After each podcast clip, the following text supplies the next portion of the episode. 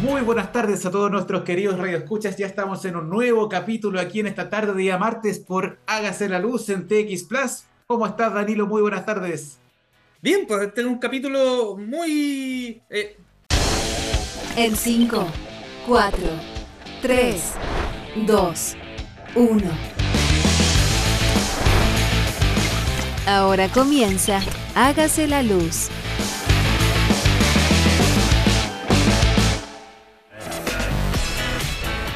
Muy buenas tardes a todos nuestros queridos radioescuchas. Ya estamos en un nuevo capítulo aquí en esta tarde, día martes, por Hágase la Luz en TX Plus. ¿Cómo estás, Danilo? Muy buenas tardes. Bien, pues este es un capítulo muy eh, anti eh, región metropolitana, porque usted está en Londres y yo estoy acá en Valdivia. Así que, eh, nada, pues aprovechando aquí un poco las cualidades del sur de Chile, eh, pero antes, o sea, no sacarle pica a nuestros auditores que pueden estar ahí. Están derritiendo, puede estar ahí. el calentamiento global está afectando, ¿cierto? Así que tú estás en el invierno, yo aquí en un clima eh, un poco agradable para, para, vivir este verano. Pero no lo vamos a sacar más pica, así que eh, vamos a un poco contarle de qué se trata nuestro capítulo. Ustedes saben que aquí en Hágase la Luz hablamos de historia, hablamos de desarrollo, hablamos de anécdotas y hablamos de personas y queremos llevar esta información de la manera más cotidiana y civilizada para que todos ustedes un poco eh, tengan eh, esta, este conocimiento de cómo se desarrolla el sistema, de cómo se desarrolla empresa y de cómo se hace emprendimiento desde abajo con historias de verdad.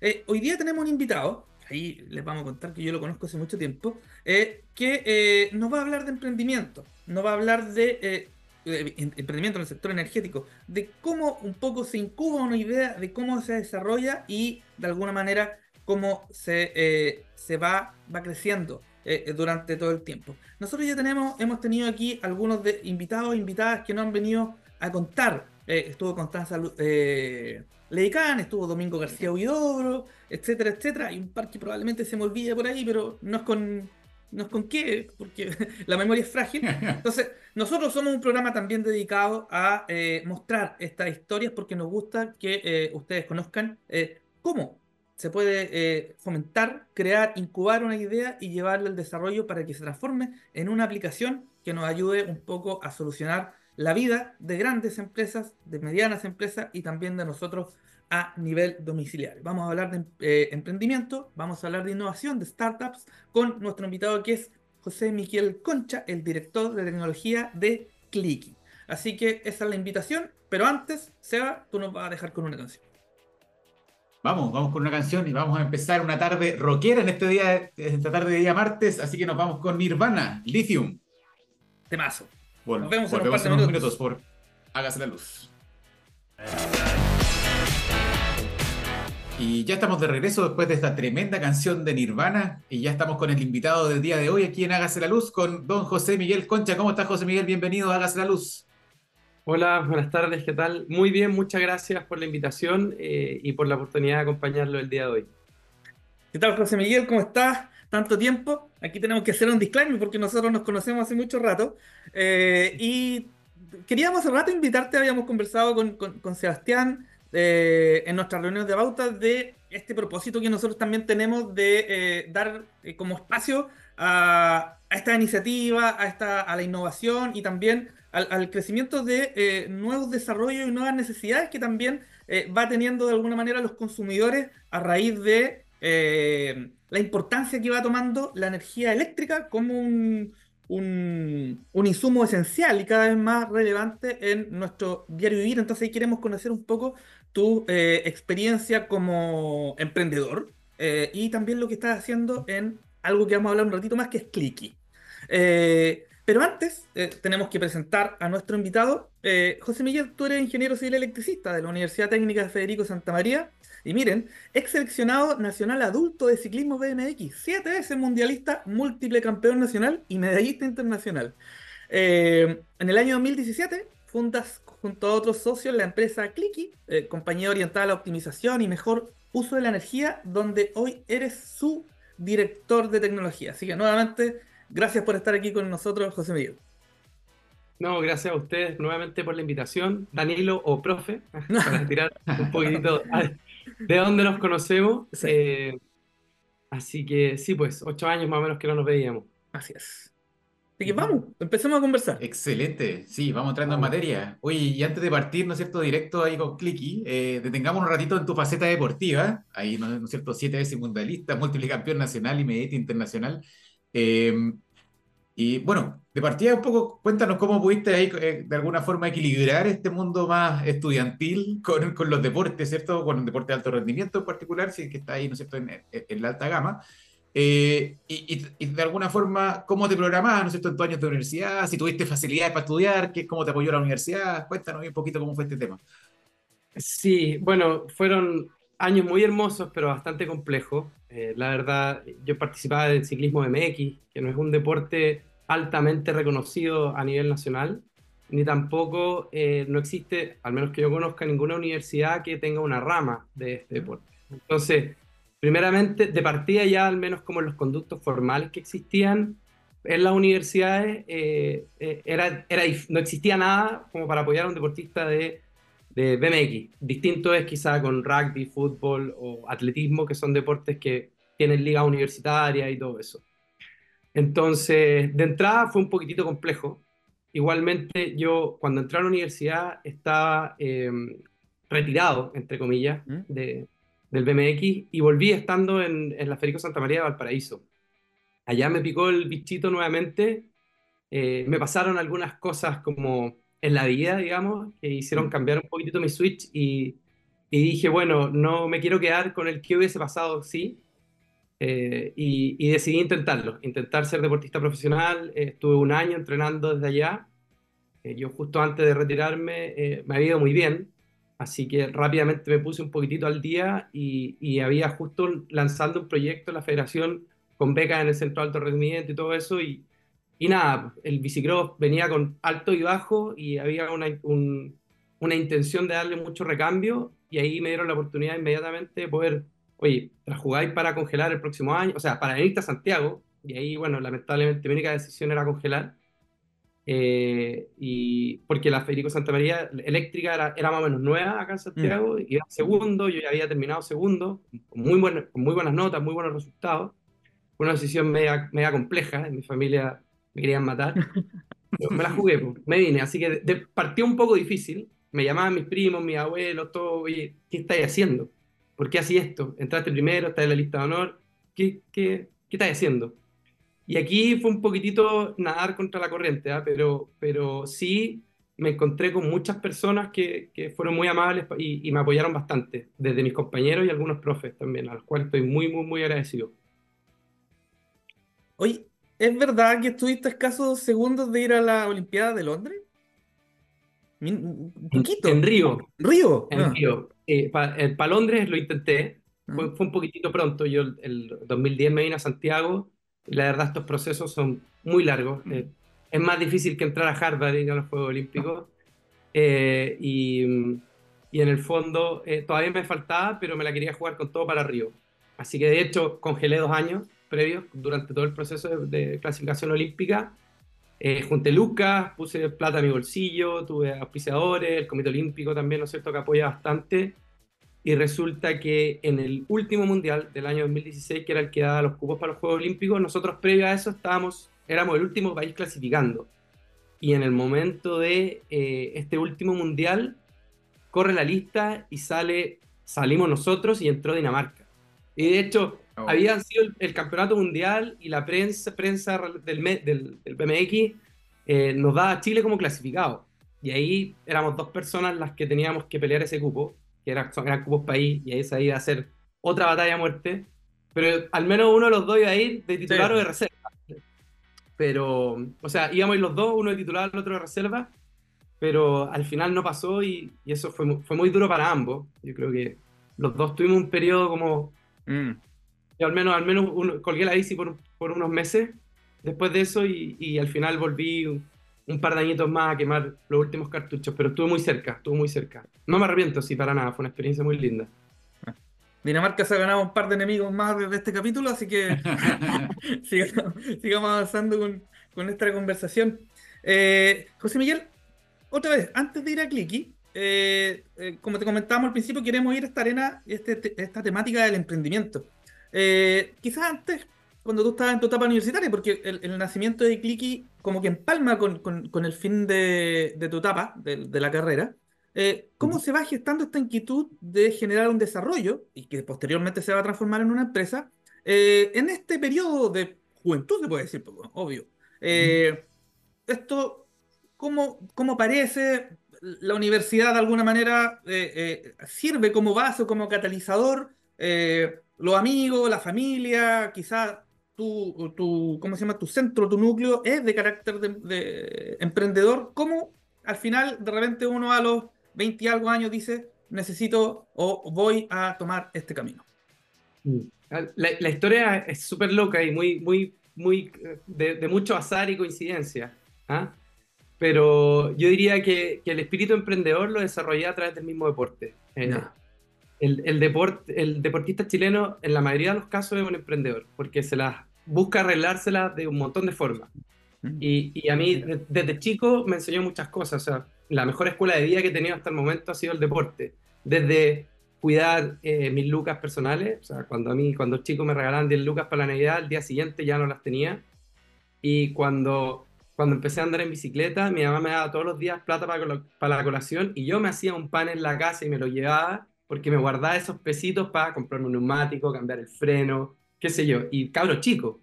Entonces, desde ese tipo de cosas, eh, estando ya en este tiempo que estaba más o menos dedicado de manera profesional, eh, empecé a emprender en muchos aspectos. Uno, me metí a hacer clase, a hacer clase a un club, que ese fue un, un principal ingreso también una de mis fuentes de felicidad e inspiración más grandes que he tenido. Y después, dentro de lo mismo, me di cuenta de, de, de hartas cosas. Yo era el que ganaba las carreras, entonces muchos chicos le, querían tener la bici que tenía yo.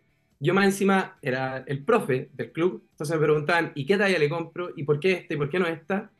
Y al final resultaba que llegaba otro tipo que tenía, una, que tenía la bici ahí en la vitrina y llegaba un cabro a decir, mira, esa. Y dije, bueno, ¿por qué no se la vendo yo? Entonces, mi primer emprendimiento, mi primera empresa oficial, constituida, etcétera, etcétera, fue una empresa de importación de bicicletas. Ya. Entonces, em- hice yo los nexos.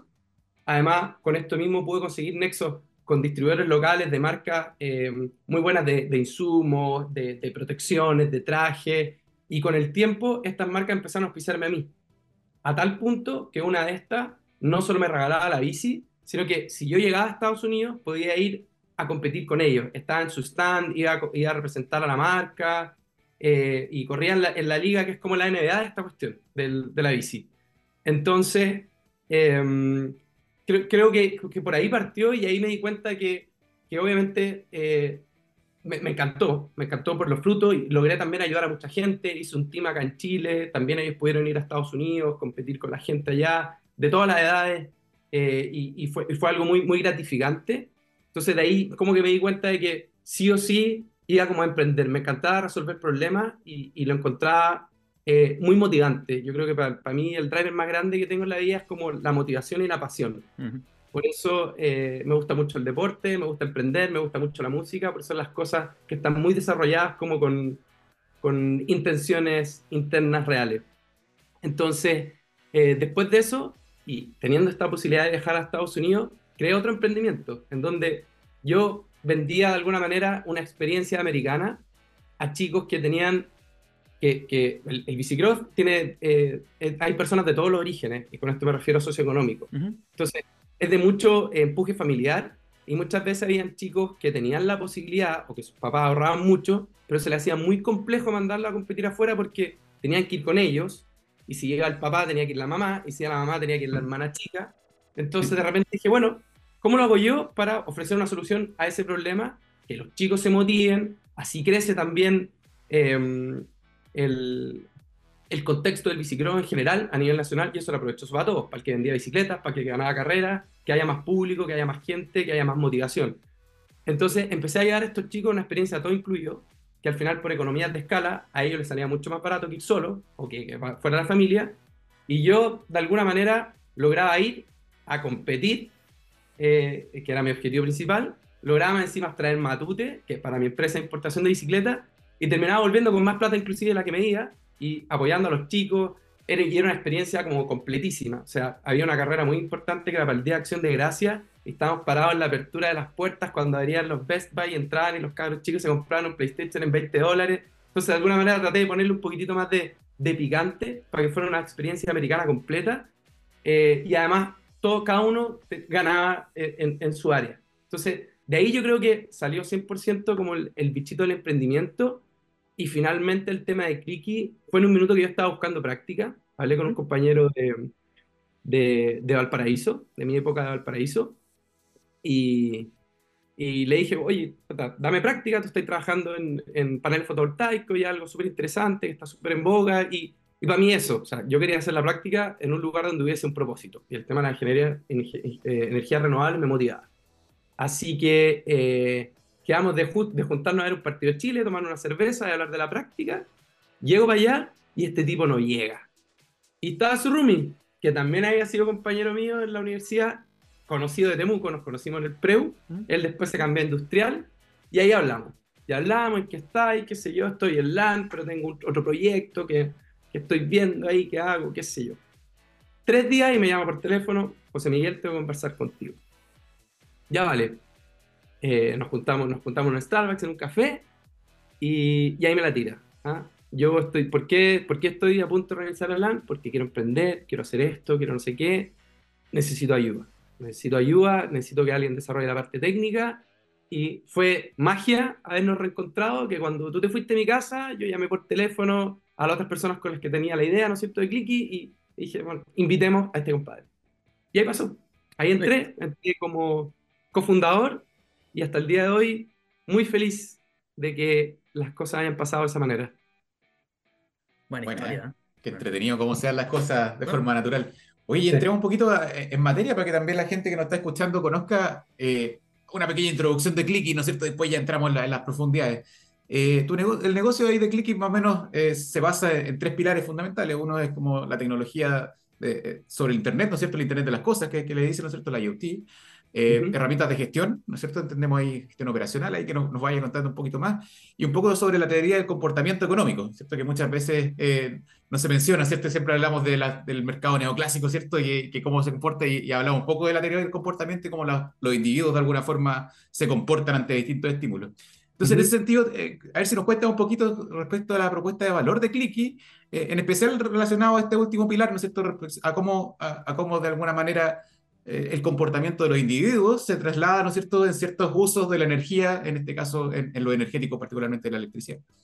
Perfecto. Bueno, antes que todo, en Clicky nos definimos primeramente como una empresa de servicios. No. Y de repente ah, podría sonar que me estoy disparando en los pies, pero lo más importante no es la tecnología y está lejos de hacerlo. No. Lo más importante para nosotros es el servicio, es resolver este problema, ¿no es cierto?, que tiene el cliente en base a cómo gestiona mejor eh, el uso de los recursos, principalmente en este caso el foco que tenemos nosotros en la energía. Hoy en día ya hemos ido pivotando bastante hacia muchas otras cosas, todo tipo de suministros industriales, inclusive ahora excelencia operacional. Pero bueno, eh, ¿cómo, digamos, eh, se une todo esto o cómo nace esta idea de, de tener mucho empuje, eh, sobre todo en el tema de comportamiento?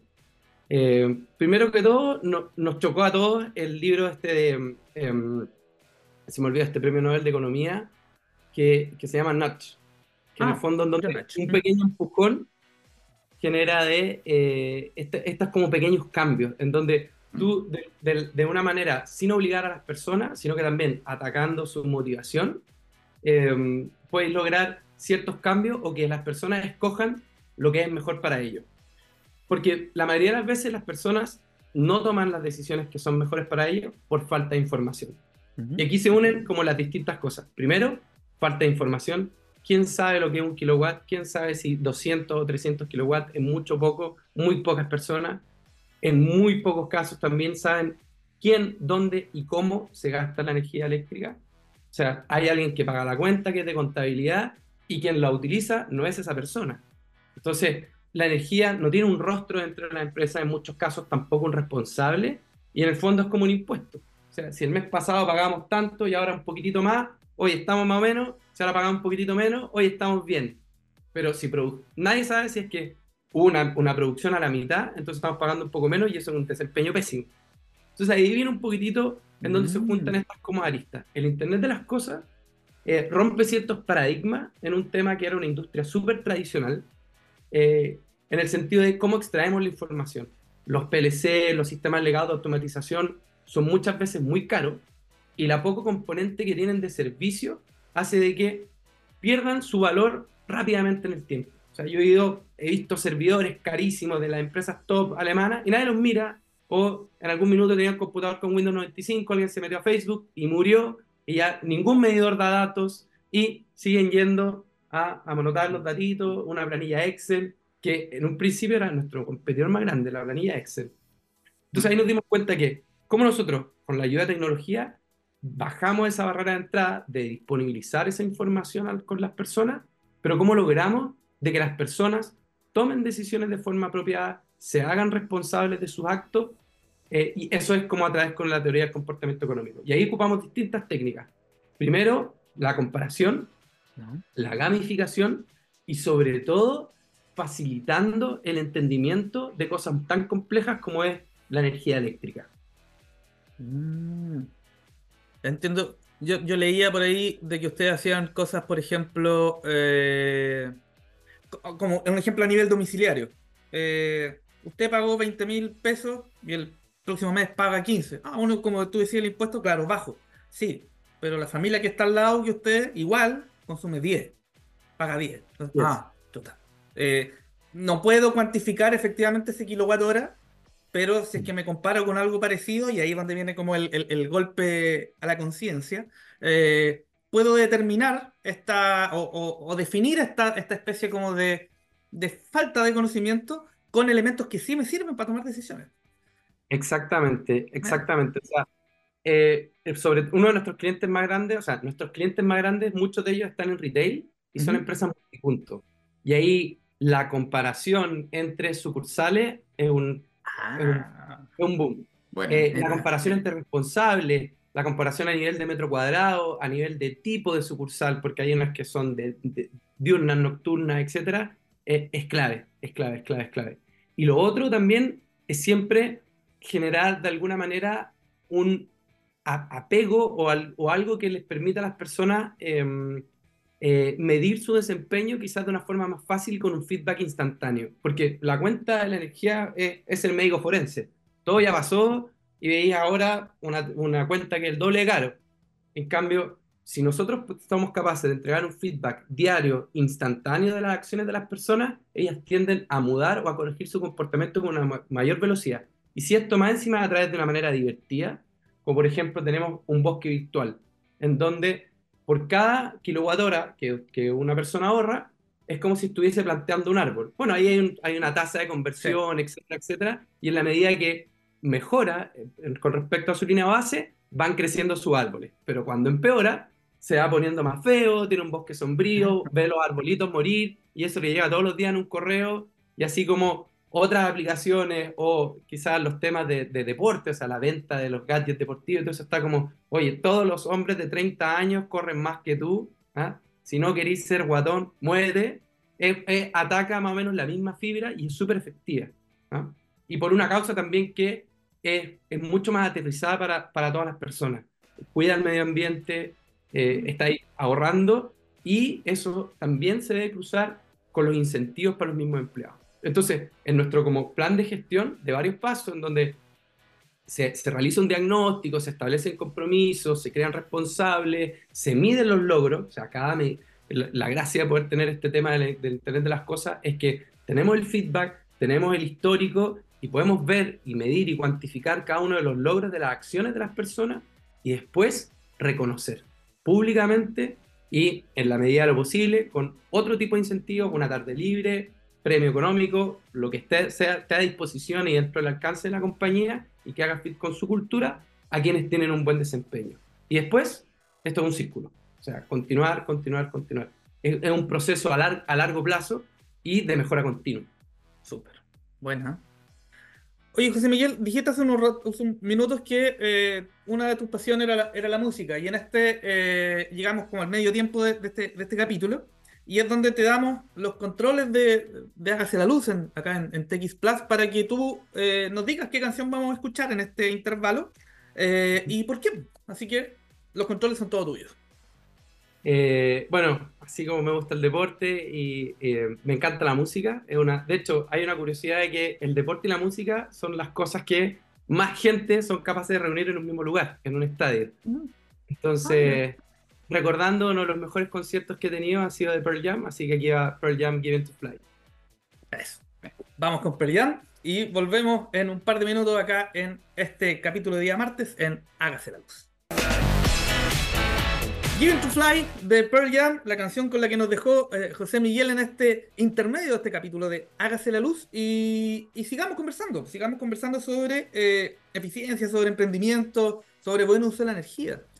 Eh, bueno, ahí estuve investigando un poco también de que usted tiene una gran cantidad de clientes, como nos mencionaste hace un rato, pero me imagino que ustedes cuando llegan a esta especie como de, análisis, o esta primera imagen que se da, que tienen ustedes sobre los consumos de, los clientes, deben haberse encontrado con, varias sorpresas, eh, en, el sentido de que, no sé, para llevar la pregunta, eh, en general las empresas o, nosotros como usuarios tenemos una conciencia de, buen uso de la energía, si esta eficiencia energética o esto que, hoy día eh, estamos empleando y implementando en varias partes, pasa más por una preocupación propia, genuina, o se ha dado a raíz de la implementación de distintas políticas públicas que, que han ido eh, acelerando la incorporación de estas herramientas en, los distintos procesos productivos. Eh, y quizás para anécdota, sin, sin mencionar a nadie, ah, se han encontrado con algún problema o, realidad de cómo votan energía de esa manera. te dejamos ahí, cuéntanos qué, qué, han visto cuando enfrentan a, a sus clientes. Mira, la, pregunta tiene muchos matices, voy a tratar de responderlos todos. Em, yo creo que sí hay una, una intención genuina de hacer muchas cosas, eh, principalmente desde el management. Y ahí hay, hay, dos puntos que son, que son clave. Uno, eh, eh, la responsabilidad social empresarial, que es un tema que está cada vez más pegado. No estamos a la altura de Europa y cosas así, pero pero teniendo, ¿no es cierto?, poniendo los pies en la tierra en nuestra realidad, yo creo que, sobre todo al menos las grandes empresas, eh, lo están haciendo bien y van en el camino apropiado. ¿ya? Y por otro lado, que hay un incentivo muy grande que es que cuando gestionáis bien la energía, ahorráis plata. O sea, es el, gasto energético te pega en la línea de fondo directo. O sea, un peso menos que gastéis de energía es un peso menos, eh, o sea, un, peso más en el bolsillo. Entonces, eh, esa combinación es, muy buena. Eh, el punto es que nos ha pasado muchas veces que vamos, tienen este interés genuino, eh, nos dicen todo lo que hacen, etcétera, etcétera, etcétera, y de alguna manera hay, mucha postura frente, es que sí hacemos esto, sí estamos haciendo esto, lo hacemos todo, lo no sé qué, y después se produce algo que nosotros lo, llamamos como el striptease. Que alguien hablándote bonito con la luz apagada. Pero cuando prendís la luz, te das cuenta que está peinado para el otro lado, que quizás tiene la cara cochina, o bueno, nosotros tenemos, somos un poco deslenguados dentro de Click, así que esto está un, poco más embellecido, pero te empezás a dar cuenta de que por falta de información no lo hacen tan bien como querían. Y no es un tema necesariamente de bajo, de bajo interés, es sino que es por desconocimiento. O sea, cuando tú vas a agarrar un medidor, eh, a tomar una lectura el primero de cada mes y el 30, no sabes nada respecto a cómo usas la energía. No sabes si tienes un exceso de consumo nocturno, no sabes si estás gestionando bien tu punta, no, no tienes esa información. Entonces, obviamente, la, base de la pirámide de la gestión energética es la data. Es realmente ser capaces de, y, y poner, obviamente, información de contexto, como tus horarios de operación, tu proceso productivo, etcétera, etcétera, etcétera. Eh, y ahí decir, bueno, ¿qué también lo hago? Entonces, si nos hemos encontrado con mucho de eso, eh, algunas, algunas empresas que no tienen nada, no hacen nada y no hay como un interés genuino, y ahí, la verdad, honestamente, pasamos, porque no es un buen cliente tampoco, sino que nosotros definimos como una, una escalón, eh, una escalerita de cinco peldaños de la gestión energética, y nuestros mejores, nuestros mejores targets son los del 2 y el 3, que tienen una preocupación genuina y real, tienen una gestión activa, pero que les falta este empujoncito para que sea realmente como valiosa y, que genere un impacto real en, la línea de fondo, digamos. Y sin un proceso tan doloroso, porque tampoco podéis estar tú obligando a la gente a que genere un cambio. Entonces, Miguel, y hay una pregunta, y después seguía un poquito con, con, la, lógica. ¿Cómo llegan ustedes a los clientes? ¿Cómo, cómo se enchufan? En, ¿Cómo caen ahí a, hacer todo este análisis que tú que, nos estabas comentando? Em, yo creo, fíjate que em, una de las suertes, o no sé si suerte, igual también trabajamos mucho para eso, de que eh, nuestro primer cliente fue una empresa líder a nivel nacional y, reconocida, es la líder en su rubro, eh, es la empresa más grande de Chile, así que imagino que podrán ver quién es, eh, tiene estaciones de servicio. Ah. y, y, en el fondo creo que, pucha, justo ahora no estoy en la oficina, en la oficina tenemos ciertos loguitos y creo que esa, esa, es la mejor manera de llegar a la empresa, con la confianza de, de, de tus clientes sobre todo los interlocutores que uno tiene a la hora de, hablar de gestión de energía, eh, la confianza eh, es un tema fundamental, fundamental. Y nos desvivimos trabajando gratis durante un año para un solo cliente para generar esa confianza, entrar y después con eso ir a dar exactamente el mismo discurso, por supuesto con mucha más experiencia, ocupamos casi el laboratorio a nuestro primer cliente en un, inicio, eh, generando, viendo cómo podíamos aportar más valor eh, y, todos, todos los que teníamos clic girando en torno a esto, eh, pero creo que sirvió para eso. Y hoy en día eh, yo diría que tenemos como el discurso apropiado, el, el, hecho de que el propio cliente se evalúe dentro de estos escalones de, de, energía le genera como ese, le empiezan a pegar los pies por decir, mm, siempre tiran un par de escalones más arriba o un escalón más arriba y creo que tenemos hasta como en el pitch de venta esa como gotita de gamificación, de, de tratar de, de, tocar el cerebro reptiliano, ¿no es cierto?, de las personas eh, para ir. Pero, por supuesto, que, que otra cosa que, que, nos da el respaldo son los, nuestros clientes actuales. Y luego, o sea, no hay nada que nos aporte más valor que sumar otro logo eh, importante en, en, la lista, digamos, de clientes. Eh, bueno, y volviendo quizá un poquitito a lo otro está, si, si alcanzan un par de minutos, Em, creo que me quedaba el tema del marco regulatorio, ¿no es cierto? Eh, o, eh, ahí, por supuesto, que, no, que, nos ha ayudado. O sea, el, tema de, la nueva ley de eficiencia energética, eh, el, temas también como la SMA, de la, del Servicio de Medio Ambiente, la Dirección General de Agua, en donde tiene que existir un monitoreo, un envío por API, algo que tenemos muy, muy, muy resuelto a nivel tecnológico. Eh, pero es el, es el gancho de entrada yo diría que, que para cumplir es muy básico y no, hay, no es necesario hacer gestión para cumplir. Y hoy en día, si bien yo diría que nos ha traído eh, nuevos clientes, nosotros crecemos año a año más de un 70% en upselling. Y ahí es que tenemos tanto valor de ir por los, por los, por los peces gordos, digamos, por logos pesados, porque ahí tenéis la oportunidad de upselling.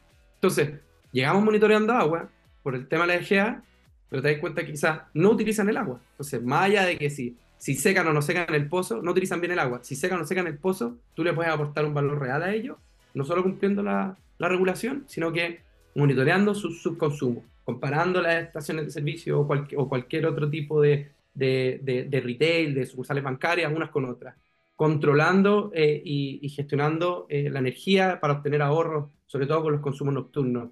Entonces, eh, es una excelente estrategia de llegada y a propósito se conecta un poquito con la, con la pregunta anterior que, que he tenido, pero sin duda eso es el inicio de lo que se puede hacer con ello.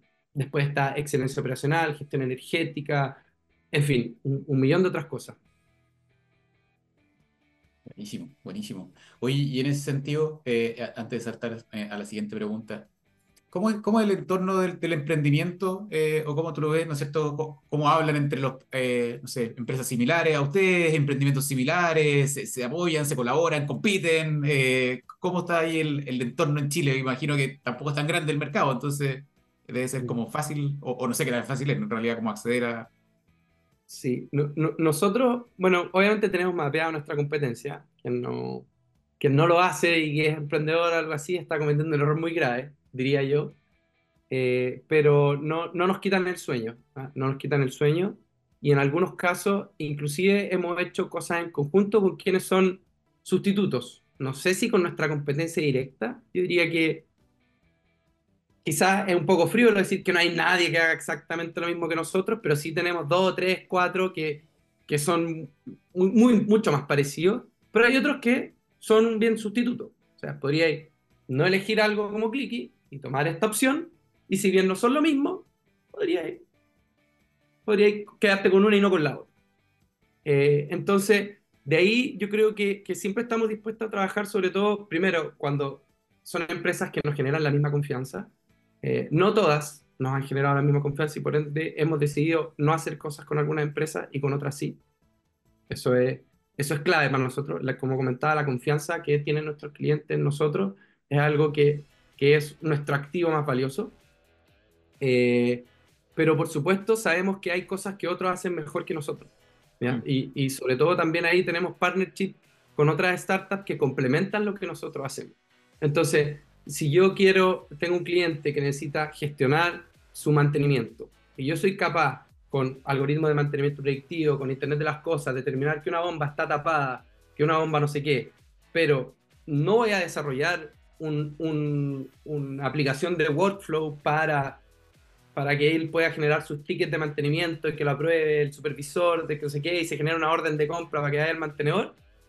Llamamos a esta persona, vamos juntos, Vamos juntos, tenemos la integración súper fácil y en nada le tenemos un producto ya end-to-end al cliente. Entonces ahí aplicamos como la frase de que el orgullo es el peor amigo de la inteligencia. Eh, y, y, si y si queremos que va, con el front de él, con el front nuestro, al final lo más importante es, entregarle ese valor al, al cliente final, digamos. Entonces sí, tenemos buena relación con varias startups, tenemos un ambiente colaborativo, pero sobre todo con personas que que, que, queremos que se parezcan a nosotros, que tienen una cultura similar a la nuestra. Y que hay muchas, yo diría que dentro de el ambiente eh, startup, o al menos con quienes nos hemos pillado nosotros, eh, es bastante bueno en general. ¿Mm? Y quedándome ahí en el, en, el, mundo de las startups, del emprendimiento, tú mencionaste que esta, esta empresa que tiene estaciones de servicio, claro, los deja un poco, eh, creo que dijiste como los, los usaste de laboratorio, lo usaron de laboratorio. Eh, y eso me imagino que es una política bastante escasa. Aquí, eh, eh, esto es una pregunta. Me, imagino que, es una política escasa dentro de empresas grandes, medianas, de de alguna manera adoptar nuevas propuestas para así también crear conocimiento, desarrollo e innovación que están hoy día promoviendo las startups. Yo me acuerdo en el mundo del, de la alimentación, eh, claro, por ejemplo, AgroSuper, que tiene un hub ahí de, innovación, pero en la materia de alimentos, no, no, no lo que estamos viendo hoy día de, energía y otras cosas. Eh, ¿Existe un, ambiente pro eh, desarrollo de emprendimiento? ¿Es difícil encontrar este ejemplo o esta suerte, como tú dijiste, con esta empresa? Eh, ¿O básicamente es picar y remar desde abajo cuando uno quiere partir, sobre todo con innovación y emprendimiento? Sí, bueno, antes que todo, para que quizás nadie me rete, eh, lo de usamos el laboratorio es una caricatura. Obviamente siempre tratamos de actuar con la mayor responsabilidad posible en las cosas que estábamos haciendo, pero es un poquitito en el sentido de que, de que estuvimos creando productos eh, de la mano con ellos, y de hecho aprendimos mucho de ellos. De ahí viene ese tema de que estuvimos dispuestos a trabajar mucho tiempo de alguna manera gratis demostrando de lo que éramos capaces. Porque también pasa otra cosa, de que las empresas si bien tienen, son muy eh, apoyo a la innovación, también tienen que ser responsables en, el uso de su tiempo, de su foco y, de los recursos. y ahí hay un tema muy delicado. O sea, yo alguna vez tuve la suerte de, conversar con una empresa que tenía eh, 22.000 tiendas y me dijeron, ya, pero para mí, ¿en cuántas están ustedes ahí en Chile? No, en casi todas, que son cientos. Es que para mí un piloto son 800 tiendas. Porque si no, ¿De qué me sirve una empresa que en una lo puede hacer espectacular? Yo gaste mi tiempo, le abra, le muestre información, firmemos una idea, lo que sea, pero después yo le diga, oye, ya quiero las 200 siguientes y tengo un problema de distribución.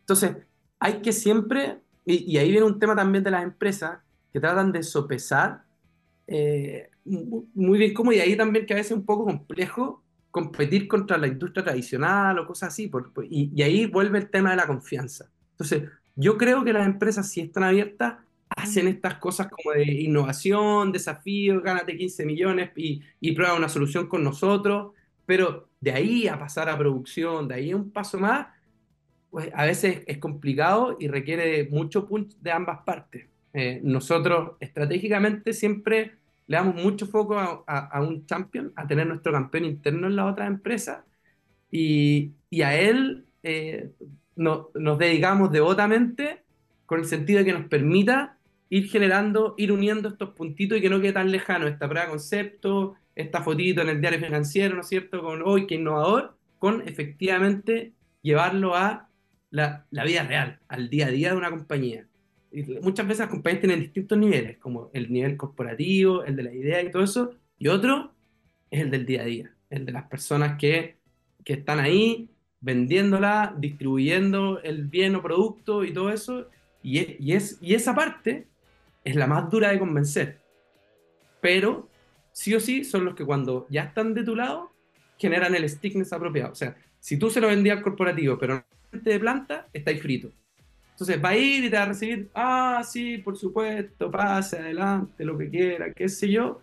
Pero si no encontráis la manera de agregarle valor a él, al mes, cuando él tenga que definir si pone un tipo a atenderte a ti o a ir a ver la máquina que está parada en la línea 4, chao. Entonces, eh, yo creo que, que, que eh, eh, es, esa parte todavía está como un poco compleja. El hecho de que, ok, las iniciativas y todo eso están volando, ideas hay millones, y muy buenas, por cierto, pero la idea es un 10% de, de la parte. El otro 90% es el trabajo duro, es el saber con quién llegar, es tener estos aliados, es eh, el foco en el valor real y, así, digamos. Uy, y, en ese sentido, como en el, en el ciclo de la innovación, eh, porque claro, a partir de la prueba de concepto, ¿cierto? Que a lo mejor lo, lo podía hacer barato y rápido, pero de alguna forma para pasar a la producción requiere eh, financiamiento, requiere apoyo estratégico, eh, ¿Cómo sentís tú de alguna forma que está parado, eh, uno, la industria privada y la cooperación también público-privada de alguna forma en, el apoyo a, a, estas como inversiones más estratégicas de largo plazo que permiten eh, utilizar la energía de una mejor manera? Em, a ver, a nivel como público-privado, yo creo que Corfo es un, es un, es un aliado fundamental para todos los emprendedores. y, y nosotros en Click estamos sumamente agradecidos de todo el apoyo que nos han brindado. Mm. Eh, es más, yo una vez lo, lo, leí, leí en un libro, que no, soy súper malo para los nombres, tanto las personas como el libro, un libro muy bueno, en donde hablaban casos de, de cómo eventualmente, cómo quizás eh, la industria del venture capital de, de, California hace un daño un poquitito y solamente enriquece a la gente de allá, y cómo otros modelos de emprendimiento, innovación, etcétera, han logrado que la plata se quede en el lugar y que el lugar sea el que progrese. Entonces pone ejemplos como Taiwán, Singapur, Shenzhen y menciona a la Corfo, un libro bestseller internacional y dice, ¿dónde lo hacen muy bien? En Corfo, Chile. Porque hay alianzas con la, eh, con la academia, hay alianzas con la industria privada, hay, hay, hay muchos recursos para poder salir adelante. Por supuesto que todo es perfectible, eh, los formularios, las bases son a la... pero, pero vale la pena y creo que eh, para nuestra realidad país es, un aliado muy, muy, muy bueno. Y después, eh, respecto como, como al tema de, de, cómo pasar entre prueba concepto a producción, yo diría que ahí es un poquitito responsabilidad de las empresas y yo creo que esa es la mejor filosofía, y con eso me refiero a los emprendedores, de, de, no, de no ser un problema, sino que una solución. ¿ya? Una yo tuve la suerte de, en un inicio, junto con, con, el director del equipo de, de, de, TI, digamos, de informática, en Clicky fuimos al IoT World, que es como en, en, California, en Santa Clara, y es una de las pocas conferencias que hemos asistido como Clicky. ¿eh? Realmente no, no, no, nos las pasamos conferencia como, como otros emprendedores, todavía no, todavía no hemos hecho tanta plata ni le hemos dado tanto lucro. Pero em, algo que a mí me quedó marcado fue, fue una, un keynote donde una persona, el, el, mensaje era all fault, todo es nuestra culpa. O sea, el cliente tiene un mal celular, entonces tu página no carga, que nos pasó una vez, es nuestra culpa. El, el, ¿Cómo entonces, si, si tú tenés un 10% de tus clientes que no tienen un smartphone y tu página necesita cargarse en explorar con un smartphone, es tu culpa? Entonces, si, si, si la industria dificulta un poquitito este paso de la prueba, entre la prueba de concepto y, eh, la, y, la, y, la, y la puesta a producción, es tu culpa. Es tu culpa. O sea, si tú no tenés cerrado la distribución, es tu culpa. Y de hecho, ese es un principal problema de muchos de los emprendedores, porque tienen una idea espectacular que funciona súper bien en un lugar, pero uh -huh. no tienen distribución. Y a nosotros nos pasó. O sea, nos pasó que teníamos que instalar 50 sucursales de algo en cuatro meses y lo hicimos mal, pero nos pusimos como objetivo estratégico hacerlo espectacular y en noviembre del año pasado instalamos cerca de 75 en un mes sin ningún problema. Entonces, el desafío de la distribución es clave y lo es todo, porque puedes tener un excelente equipo comercial, pero si no eres capaz de instalar y que, después, y que te empiecen a pagar, estás frito. Y, y, lo que es peor, si te pagan y no cumplís, peor todavía. Peor todavía. Entonces, creo que, que, que, que ahí una, una parte clave es, es, es, es eh, uno como emprendedor, resolver el tema de la distribución. Totalmente, es parte de tu solución. Es, es fundamental. José Miguel, estamos llegando al, al, al, final del capítulo. Nos quedaron ahí quizás algunas preguntas en el, en el tintero. Eh, uh -huh. Pero acá nosotros tenemos una sección clásica que se llama Hacer la Luz, un minuto de confianza donde tú nos puedes dar un concepto final, algún comentario o, no sé, una arenga a, a, los que están pensando en emprender hoy día. Eh, así que te dejamos este minuto eh, de hacer la luz. Don José Miguel Concha, eh, los micrófonos de Hágase la Luz son de ustedes. No, eh, ¿cuál, ¿Cuál puede ser mi mensaje? Bastante a título personal. Que por favor nunca se queden con el que hubiese pasado sí. ¿Mm? La vida da muchas vueltas y está claro de que, de que uno comete errores, pero todo pasa, tanto las cosas buenas como las cosas malas pasan y uno sigue adelante. Y, y en el fondo darse la oportunidad o tener el privilegio de vivir en torno a un propósito real, propio de uno, es impagable. Entonces yo los invito a que hagan deporte, a que practiquen música, a que hagan lo que los apasiona y por supuesto el trabajo es algo que es muy importante dentro de la vida personal. Entonces dense la posibilidad de hacer algo que realmente les guste, que les apasione y sin duda eh, van a ser una persona más plena y van a tener la oportunidad de no solo crecer ustedes, sino que ver, y hacer crecer a otros, ya sea con su ejemplo, con lo que les puedan transmitir y eso eh, da una satisfacción, una alegría personal eh, increíble. Así que ese es como mi mensaje y todos invitados. Y cuando, si alguien se quisiera poner en contacto conmigo por lo que sea, también abierto a tener una conversación con cualquier persona, ya sea de emprendimiento, de deporte o, o un café o una cerveza nomás. Eso. Súper. Y muchas gracias por la invitación. ¿ah? Se pasó volando, la verdad. Sí. Y fue muy entretenido. Sí, te agradecemos, José Miguel, el, el, el haber estado con, con, nosotros en esta casi hora de, de, de programa, eh, de habernos eh, alimentado de estas historias de emprendimiento, de fuerza, de, de decisión, de, cosas que, eh, insisto, son difíciles de hacer, eh, sobre todo cuando ustedes partieron con esto, considerando eh, recién salidos de la universidad, con una gran idea, con, con una los sueños de de, de, esa época, pero que después de cierto tiempo están concretos y, y, funcionan y hoy día son un servicio y, una, y un modelo, una herramienta súper útil para nosotros como, como consumidores y también para la industria, obviamente, acá en nuestro país. Así que muchas gracias, José Miguel, por esta hora que nos regalaste para conversar con los auditores de Hágase la Luz. Gracias a ustedes. Un abrazo grande a todos que Ahora, están escuchando. Antes, como...